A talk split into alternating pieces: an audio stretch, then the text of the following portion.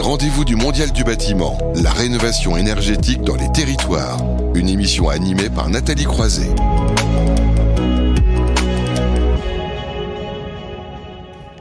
On ne cesse de le dire hein, dans cette émission, euh, le rendez-vous du mondial du bâtiment. Les territoires ont un rôle central à jouer dans la rénovation énergétique et chaque mois nous faisons un focus sur une région pour mieux comprendre la stratégie mise en place. Je le disais, on va parler d'Île-de-France et en particulier de rénovation énergétique dans les copropriétés. Pour en parler, euh, trois intervenants avec moi. Frédéric Delomo, bonjour. Bonjour. Vous êtes directeur habitat et rénovation au sein de l'APC, l'agence parisienne euh, du climat. Quelques mots pour vous présenter.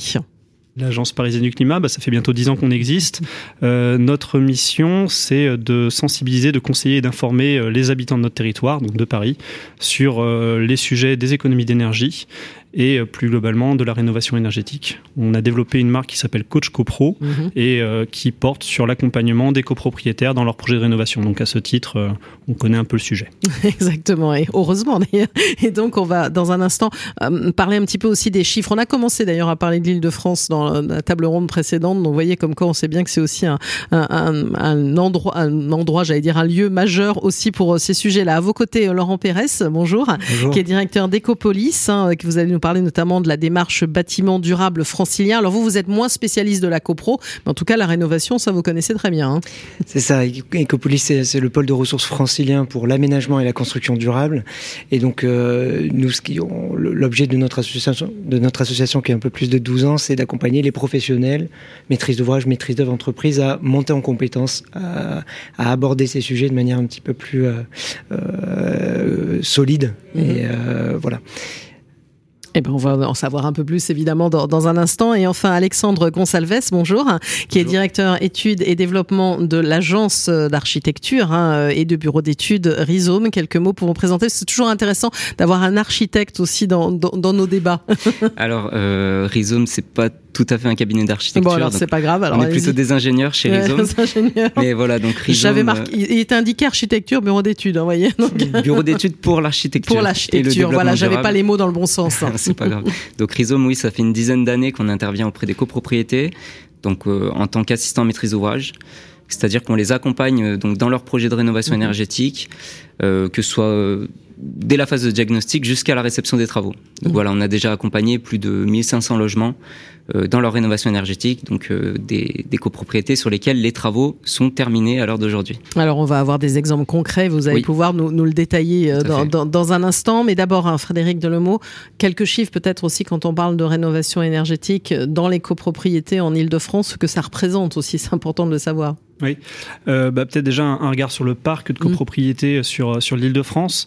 En île de France, la copropriété, ça représente les deux tiers du logement privé. Donc si mmh. on regarde tous les logements franciliens, on va avoir un peu moins de 20% en parc social.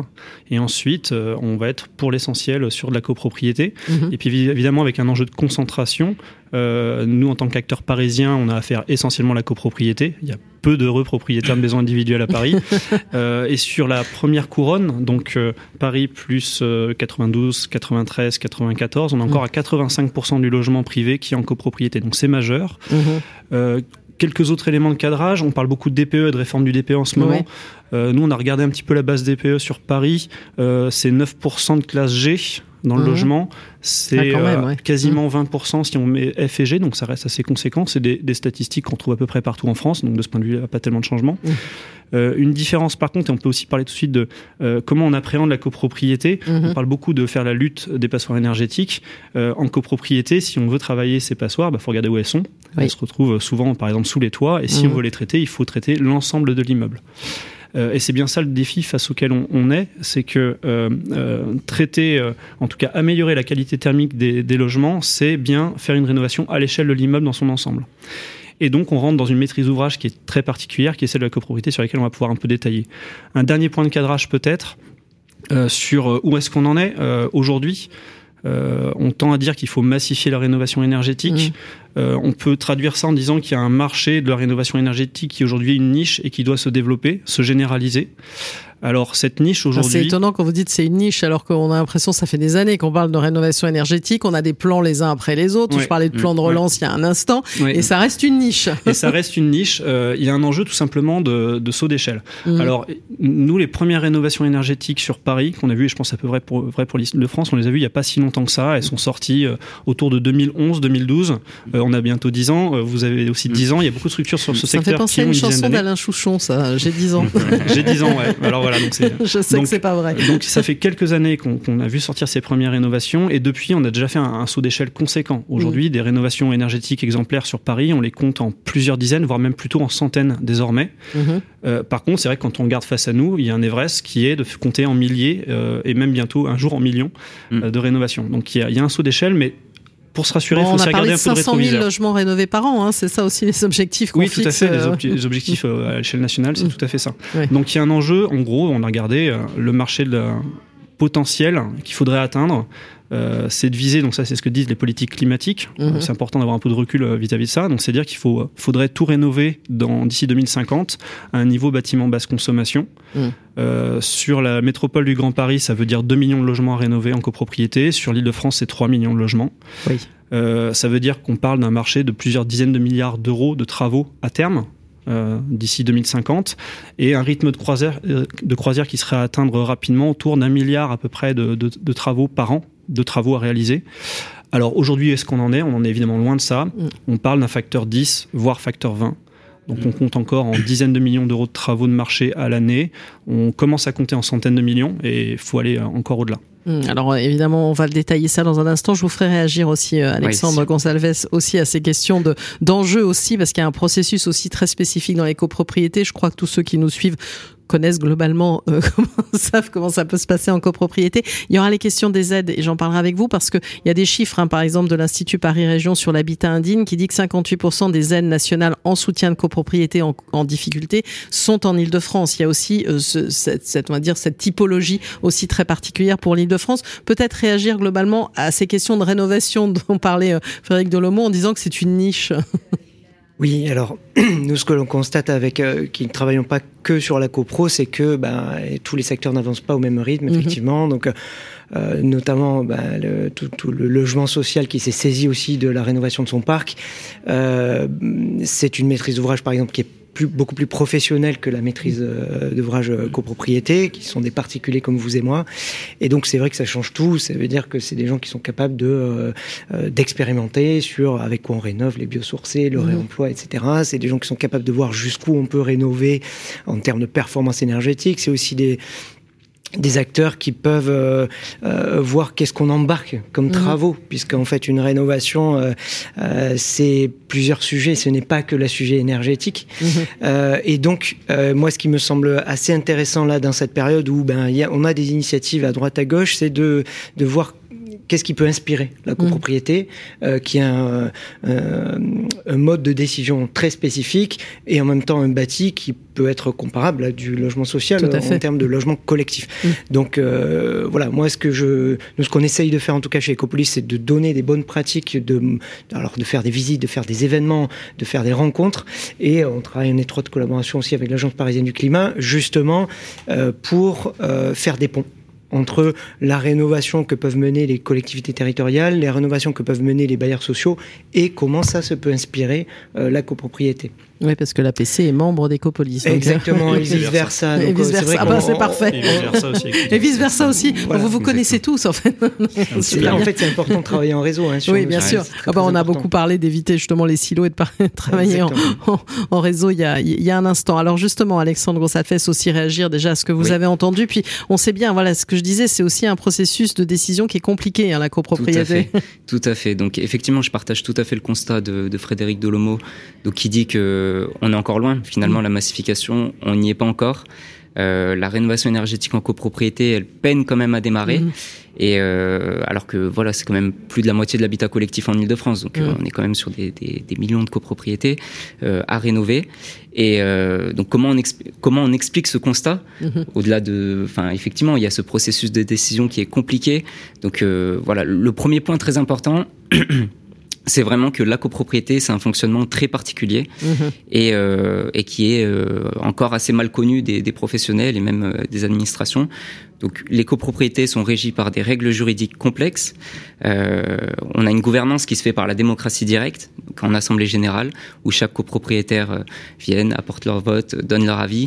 Euh, euh, voilà, donc où il faut, faut rassembler tout le monde euh, autour. euh, euh, autour de ça, on est aussi parfois bloqué par les règlements de copropriété qu'il Mhm. faut qu'il faut respecter. Donc par exemple, euh, parfois un règlement de copropriété euh, sur une copropriété où il y a plusieurs bâtiments, il va imposer de voter les travaux par bâtiment. Mhm. Donc si, euh, imaginons qu'il y ait trois bâtiments, qu'il y en ait deux qui votent euh, la rénovation énergétique et pas le troisième, et ben bien souvent on fait rien parce que du coup ça pose un réel problème d'homogénéité euh, des bâtiments. Donc voilà, il y a vraiment ce, ce processus de décision qui est compliqué. Et euh, au-delà du processus de décision, on a aussi, euh, s'ajoute à tout ça, euh, des statuts très divers euh, entre les copropriétaires. Donc dans une même copropriété, on peut avoir des personnes euh, plutôt aisées, d'autres Oui. plutôt modestes, euh, des personnes qui habitent leur logement, d'autres qui le louent, et donc qui n'ont pas forcément les mêmes souhaits et les Mhm. mêmes intérêts dans le processus de rénovation de leur copropriété. Donc voilà, il faut rassembler tout ce monde-là euh, autour d'un projet commun. Et, euh, et voilà, bien souvent, il y a aussi une absence de conscience collective où, euh, où on habite nos parties privatives et on a du mal à s'engager dans un projet commun euh, sur les parties communes. Voilà, donc ça, ça complique euh, la rénovation, euh, le vote des travaux d'entretien. Et c'est vrai que nous, chez Rhizome, on regrette un petit peu d'être assez peu de professionnels à mettre en évidence euh, cet aspect-là, parce que c'est vraiment le point, le point très important qui explique ce démarrage assez lent de la rénovation éner- énergétique en copropriété. Et il faut donc véritablement un assistant, un maître d'ouvrage hein, qui soit là pour tout piloter. Hein. Effectivement, donc je dirais, euh, je dirais tout d'abord qu'il faut un processus spécifique, Mhm. vraiment un processus spécifique à la copropriété, puisque voilà, la copropriété c'est différent de tout autre type de bâtiment, euh, que ce soit les bailleurs sociaux, euh, etc. Euh, voilà, il faut un processus, processus spécifique qui place le copropriétaire au centre du projet. Donc il va falloir accorder tous les copropriétaires autour d'un projet commun, un projet qui réponde à leurs besoins et à leurs moyens. Donc le, le point important, ça va être de rechercher le consensus Mhm. finalement. Le projet ne peut pas être celui d'un architecte, d'un bureau d'études, euh, d'un maître d'œuvre, euh, d'un ingénieur financier, et encore moins d'une entreprise de travaux, euh, puisque finalement, ce sont euh, des acteurs qui sont considérés un petit peu comme des fournisseurs euh, par les copropriétaires et en qui ils n'ont pas confiance. Mhm. Donc il faut que le, le- le projet, le, le programme de travaux qui soit décidé, soit euh, le programme des copropriétaires, celui qui a été euh, élaboré en collaboration avec les copropriétaires. Et bien sûr, donc vous parliez de l'assistant à maîtrise d'ouvrage. Euh, donc, euh, il me semble que c'est vous, me, Laurent Pérez, qui disiez que, euh, que en copropriété, on a un maître d'ouvrage qui n'est pas professionnel. Mmh. Et c'est le seul acteur qui n'est pas professionnel Mhm. euh, dans un projet de rénovation énergétique. Donc, il y a un réel besoin d'accompagnement, un accompagnement qui soit sachant, mais aussi indépendant. Donc, sachant puisqu'il il va devoir maîtriser toutes les problématiques euh, qu'engendre une rénovation énergétique bien comprendre qu'une rénovation énergétique, c'est une véritable opération immobilière complexe, donc qui va mêler des, des problématiques sociales, énergétiques, techniques, financières, qu'il va falloir maîtriser. Donc c'est vraiment pluridisciplinaire. Donc il faut, il faut un accompagnement sachant et aussi indépendant, donc qui n'a pas de réel intérêt dans, dans, dans ce qui finalement va être voté et réalisé. Mhm. Voilà, donc cet, euh, cet acteur-là qui peut faire cet accompagnement, il existe depuis de nombreuses années hein, dans l'immobilier, c'est l'assistant maîtrise d'ouvrage. Et euh, voilà, il va vraiment avoir euh, un rôle très important dans un premier temps pour définir le programme de travaux avec les copropriétaires. Et une fois que ce programme est défini, aller chercher les ressources euh, nécessaires pour le réaliser. Donc, c'est-à-dire aller chercher le bon maître d'œuvre adapté au programme de travaux. Donc, si on intervient par exemple sur un bâtiment à caractère patrimonial, on n'aura peut-être pas forcément le même architecte que, que sur un, un bâtiment de, de valeur plus ordinaire, on va dire. Bien sûr. Alors, on va avoir des exemples dans un instant avec vous de, de rénovation de Ouais. copropriété, on va dire réussie, mais peut-être vous faire commenter l'un et l'autre sur cet aspect-là qui veut Frédéric Delomo Oui, euh, pour, pour réagir, euh, à, à l'agence parisienne climat, on a tendance à dire que la, la copropriété, c'est le plus petit niveau de démocratie locale. et donc, du coup, la prise de décision, elle se fait bah, comme dans une démocratie. Mm. Et les difficultés qu'on rencontre sont les mêmes que celles qu'on a à des échelles plus, plus larges, notamment un enjeu de participation. Il faut que les copropriétaires soient conscients de leur, euh, que le projet, c'est bien le leur. Et donc, ils viennent aux AG, qui s'intéressent au projet à l'avance. Mm. qui soient responsables aussi de leurs biens. Donc là, il y, a, il y a, des choses à gagner. Puis après, évidemment, il y, a, il y, a, un enjeu juridique. Le droit de la copropriété a été construit, donc c'est la loi de 65, si je me trompe pas, euh, et c'est un, un, droit qui a été construit dans une logique de euh, plutôt conservatrice. C'est-à-dire mmh. que l'enjeu, c'est de maintenir l'immeuble en l'état, pas de l'améliorer. Et donc, du coup, ça crée des règles de majorité qui sont souvent assez complexes et un, un système qui est plutôt euh, là et qui est plutôt une prime à, à, laisser les choses telles quelles. Alors après, il y a aussi des opportunités avec la copropriété. Une opportunité qui est, qui est importante, qui est celle de la démocratie, c'est des enjeux de bascule. C'est-à-dire mmh. qu'une fois que le vote a été embarqué, même s'il y a encore des opposants, ben, une fois que la majorité est prise, on est parti et on avance. Euh, et on peut pas dire que ça soit du tout la même chose en logement individuel. Mmh. Aujourd'hui, on a l'impression que ça avance plus vite en maison. C'est pas tant ça le cas finalement, euh, parce, parce, que, que finalement, met... parfois le propriétaire peut se dire, bah non, finalement, je suis pas d'accord ou je réfléchis autrement. Enfin, une fois que voilà, c'est voilà, personne l'empêche de mmh. vivre dans sa maison ouais, et d'y mettre chez lui entièrement. Ouais. Donc, aux propriétés, il y a des effets de bascule de ce type-là mmh. qui sont quand même assez intéressants et qui font que finalement, euh, les choses peuvent bouger vite.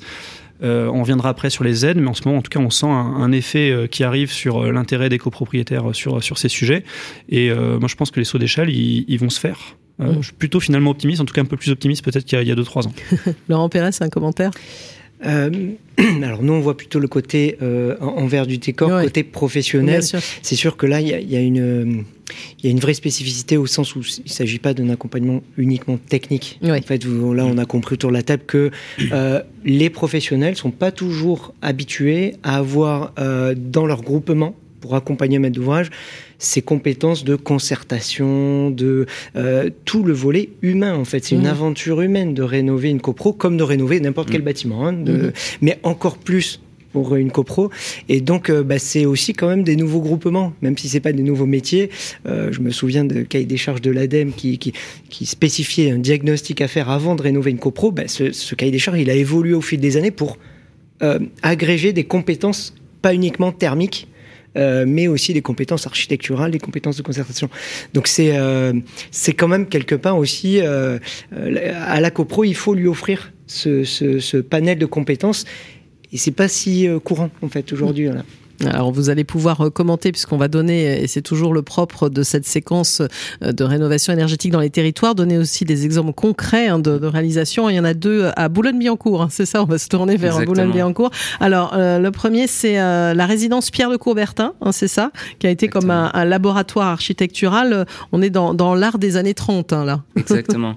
Oui, la résidence Pierre de Coubertin, donc euh, où vraiment le, le, grand enjeu sur ce projet a été de finalement de concilier la rénovation énergétique, euh, donc l'optimisation des performances énergétiques, avec une rénovation respectueuse euh, d'un tel bâtiment patrimonial.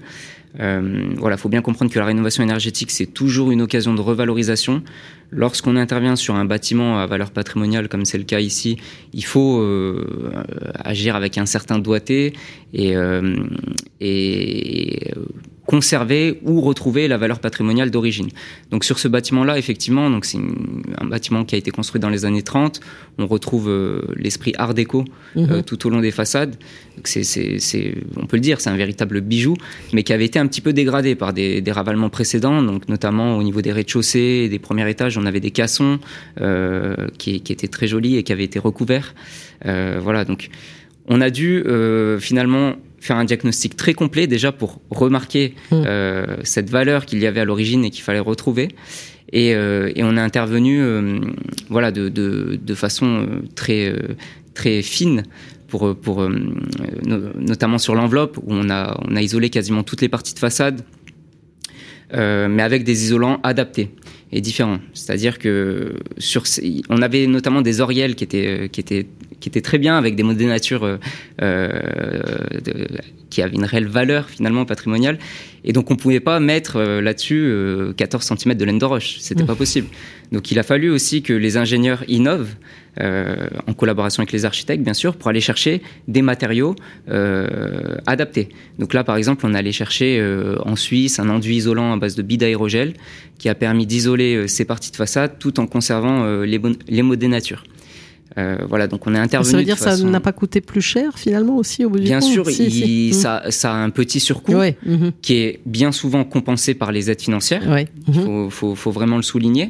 Et, euh, et si, euh, si on n'apportait pas cette innovation, on ne pouvait pas isoler ces parties de façade-là. Mhm. Et on ne pouvait pas atteindre la performance énergétique qu'on atteint aujourd'hui. C'est du euh, BBC, sur hein, ce ça bâtiment. Sur le- On atteint un ouais. niveau bâtiment basse consommation avec une étiquette euh, à 93, ce qui est euh, une réelle prouesse hein, pour un bâtiment de ces années-là.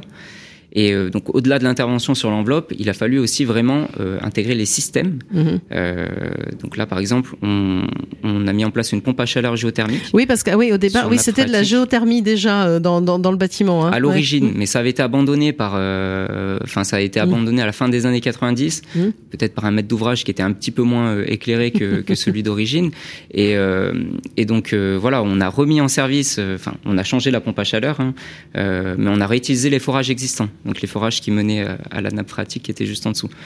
Euh, voilà, donc ça a permis de, de limiter le coût de l'intervention puisque les forages étaient déjà là. Mhm. Ça aurait pas pu être fait si on avait dû réaliser les forages parce que là, on multipliait par 10 euh, l'intervention. Euh, voilà, donc la pompe à chaleur sur nappe phréatique qui couvre euh, 80% des nouveaux besoins après travaux. Des besoins de chauffage euh, donc collectif et eau chaude sanitaire, sachant que c'est une copropriété de 200 logements. Mhm. Donc, quand on- même euh, On comprend bien. D'ailleurs, on va parler de pompe à chaleur tout à l'heure. Il y a besoin de recrutement en la matière parce que finalement, ça se développe. Il y en a de plus en plus. Il n'y a pas toujours les compétences derrière, donc ça fera l'objet d'une de notre séquence métier. Vous voyez, donc euh, on, va, on, on va en parler. Alors, on va passer à l'autre exemple, toujours à Boulogne-Billancourt. C'est la résidence de la Reine. Alors là, on est sur autre chose, un bâtiment très énergivore des années 60, hein, c'est ça Tout à fait. Donc, euh, on est toujours à Boulogne-Billancourt, mais on est sur une problématique très différente. Donc, avec un bâtiment qui, à l'origine, n'avait pas forcément une valeur patrimoniale euh, très Mm. importante, hein, un bâtiment plutôt ordinaire. Euh, fin des années 50, début des années 60.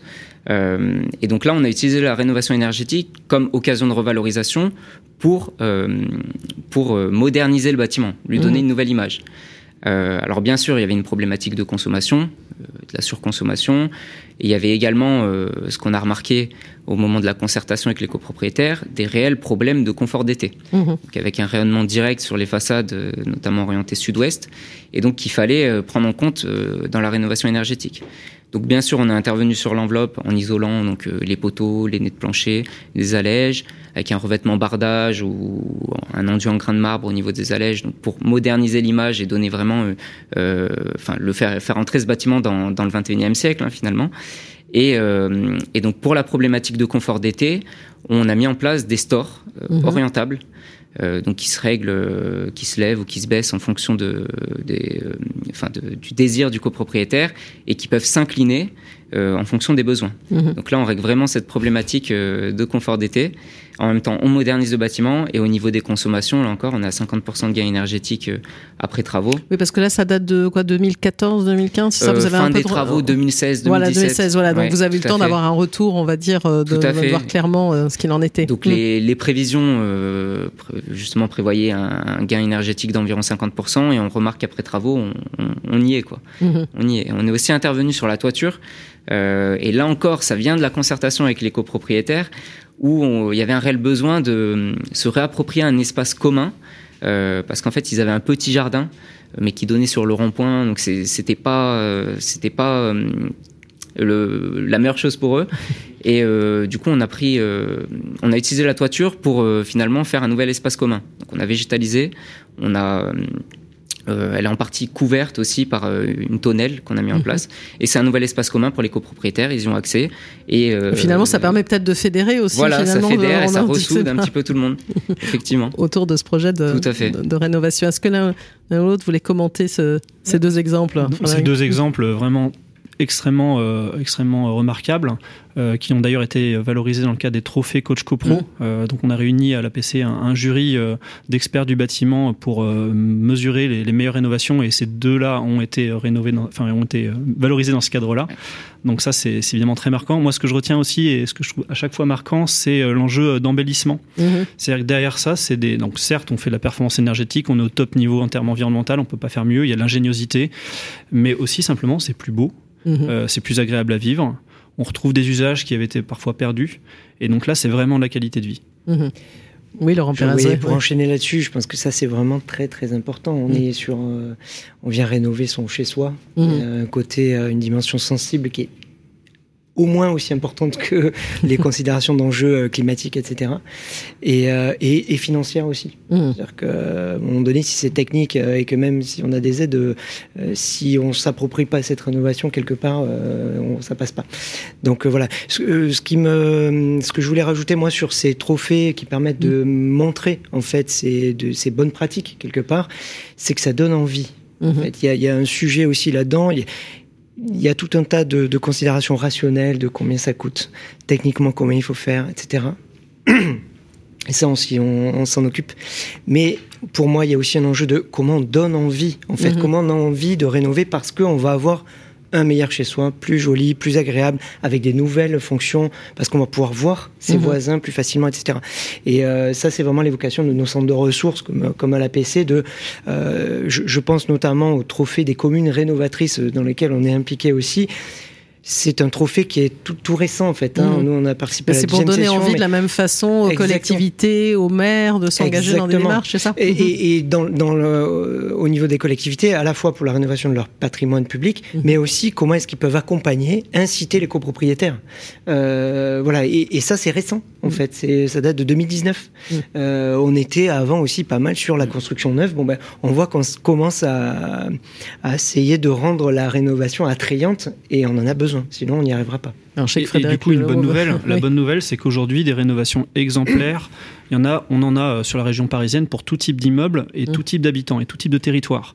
Euh, ça, c'est un travail qu'on fait avec nos collègues Agence locale de l'énergie. On a documenté plus d'une centaine de rénovations euh, exemplaires en copropriété.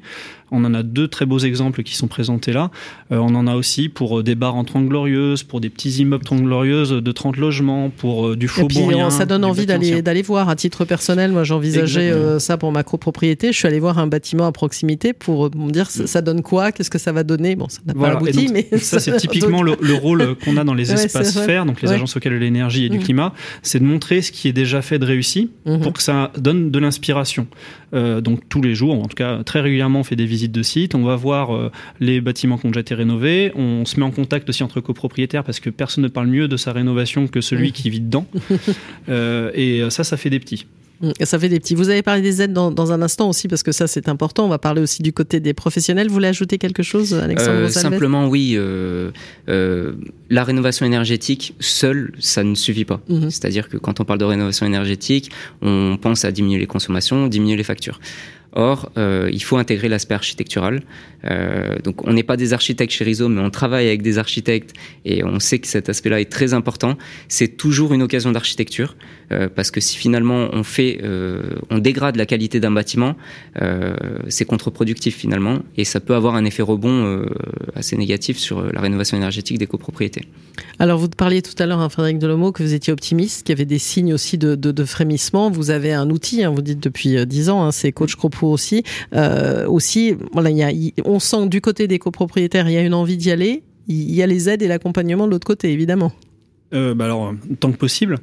euh, Peut-être en quelques mots sur la tendance de, de ce qu'on mm. peut observer. Euh, Aujourd'hui, Coach CoPro, c'est plus de 500 000 logements inscrits en France. Euh, donc plus de la moitié sur l'île de France. Donc euh, ça fait un peu, plus de, un peu plus de 5000 copropriétés avec qui on est en contact euh, dans les agences auxquelles l'énergie et qui sont en train de préparer des projets.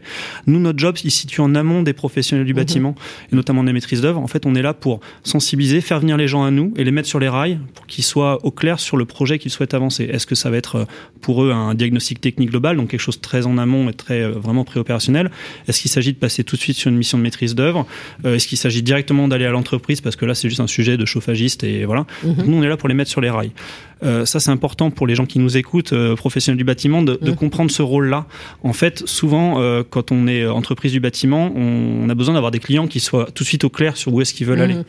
euh, avoir des prospects qualifiés. Donc nous, notre job, c'est ça, c'est de qualifier les prospects pour que la commande soit claire et qu'on puisse avancer. En tendance de marché, on a fait en ce premier semestre 2021 plus 36% d'activité par rapport au précédent cap qui a monté à 2016. Mhm. Donc on n'a jamais eu autant de monde qui font appel à nous. Euh, ça s'exprime dès à présent sur. Est-ce que c'est lié aussi à l'accélération, le plan de relance, ma prime rénov Alors voilà, il y, a, un bruit de fond qui, était déjà présent mais qui, qui, se renforce. En effet, alors il y a ma prime rénov qui a, sur lequel il y a eu pas mal de communication et mhm. puis surtout avec un dispositif qui est plus adapté aux copropriétés ce qu'il était avant, mhm. puisque maintenant on a le ma prime rénov copropriété qui est disponible pour tout copropriétaire, qu'il soit propriétaire occupant ou bailleur. Donc ça, ça aide pas mal. Euh, il y a un autre point, euh, parce qu'il y a la carotte des aides, il y a aussi le bâton euh, réglementaire. La réforme du DPE fait quand même pas mal de bruit et il y a pas mal de propriétaires qui commencent à se dire, oula, euh, je loue une étiquette F, est-ce que ça va encore marcher bien longtemps, cette affaire? Donc là, on embarque un peu plus.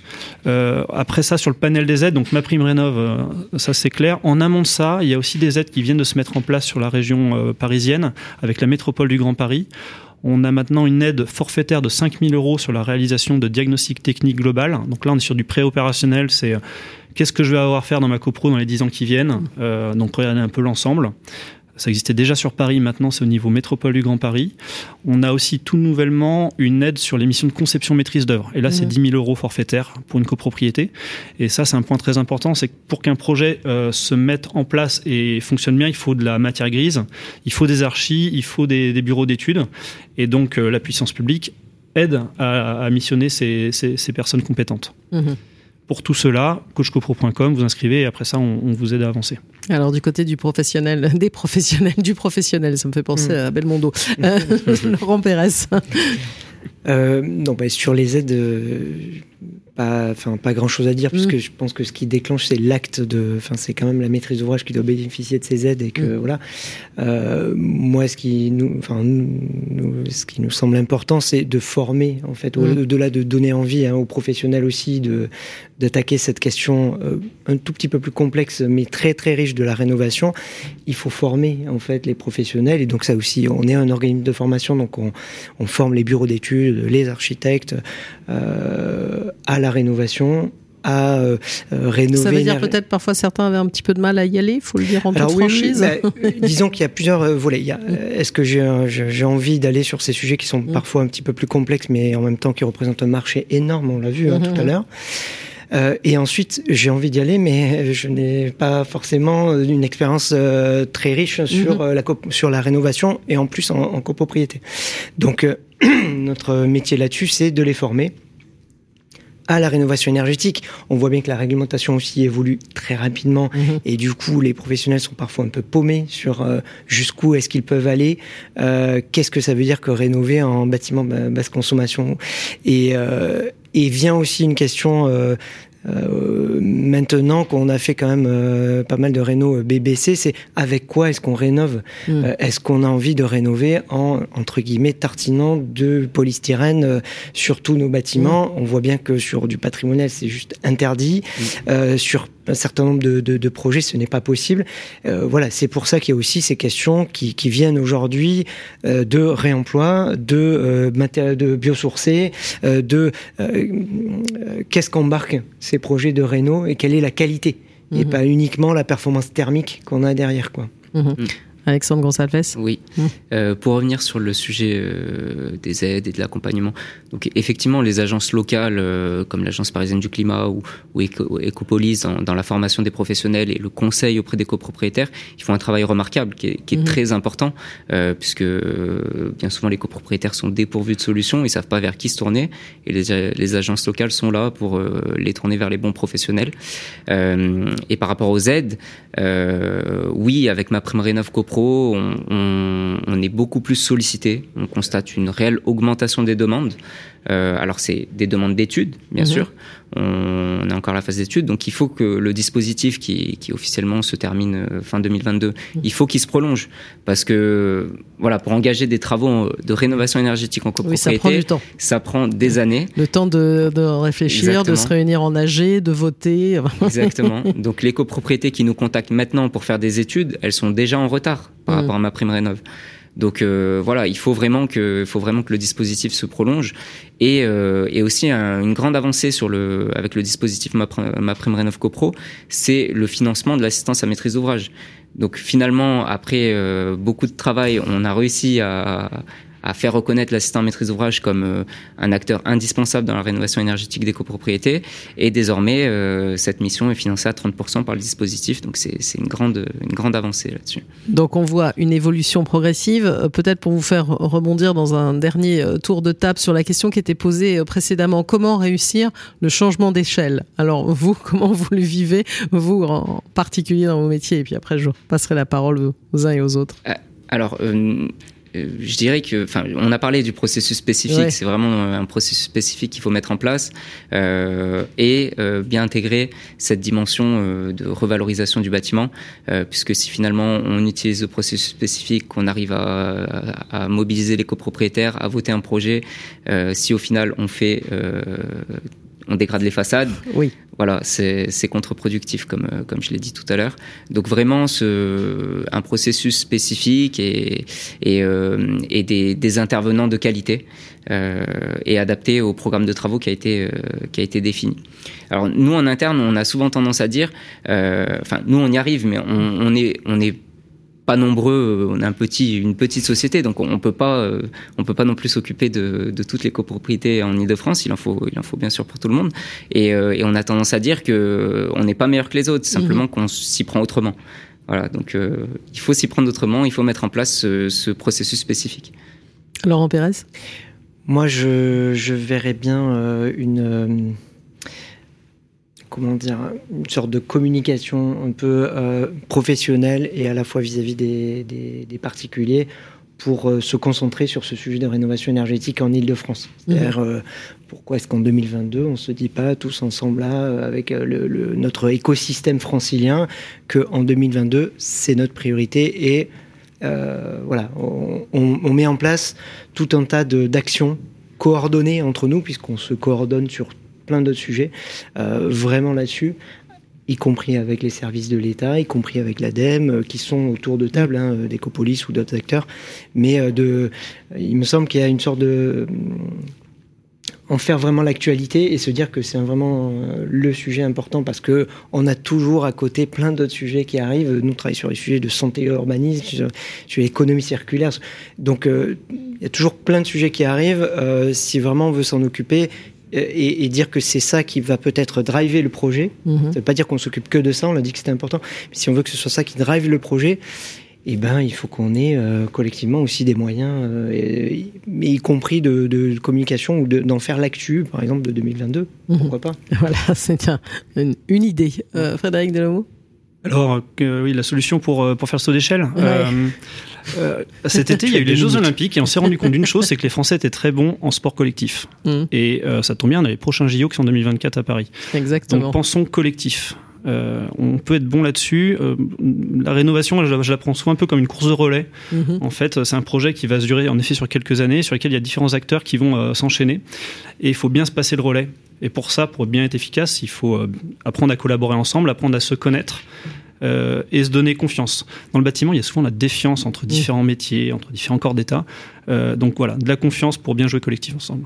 Eh ben, ça sera un joli mot. On a suffisamment parlé depuis ce matin de travailler collectivement, d'oublier les silos, de communiquer, de dialoguer. On va dire ça va être le maître mot de cette matinée, mais on sait à quel point c'est important. Ben, merci beaucoup à tous les trois d'être intervenus donc sur ce sujet de la rénovation énergétique en Ile-de-France et particulièrement du côté des copropriétés. Frédéric Delomo, directeur Habitat et Rénovation de l'APC, euh, Laurent Pérez, directeur d'Ecopolis et Alexandre Gonsalves, directeur études et développement de Rhizome. On va marquer une courte pause et on reviendra sur la RE 2020 à travers le décryptage hein, qu'on a euh, mois après mois euh, sur cette future réglementation. On va se pencher sur un sujet parfois qui est un peu sensible, qui sont les FDES et PEP et le calcul de l'empreinte environnementale du bâtiment. Ce sera dans un court instant.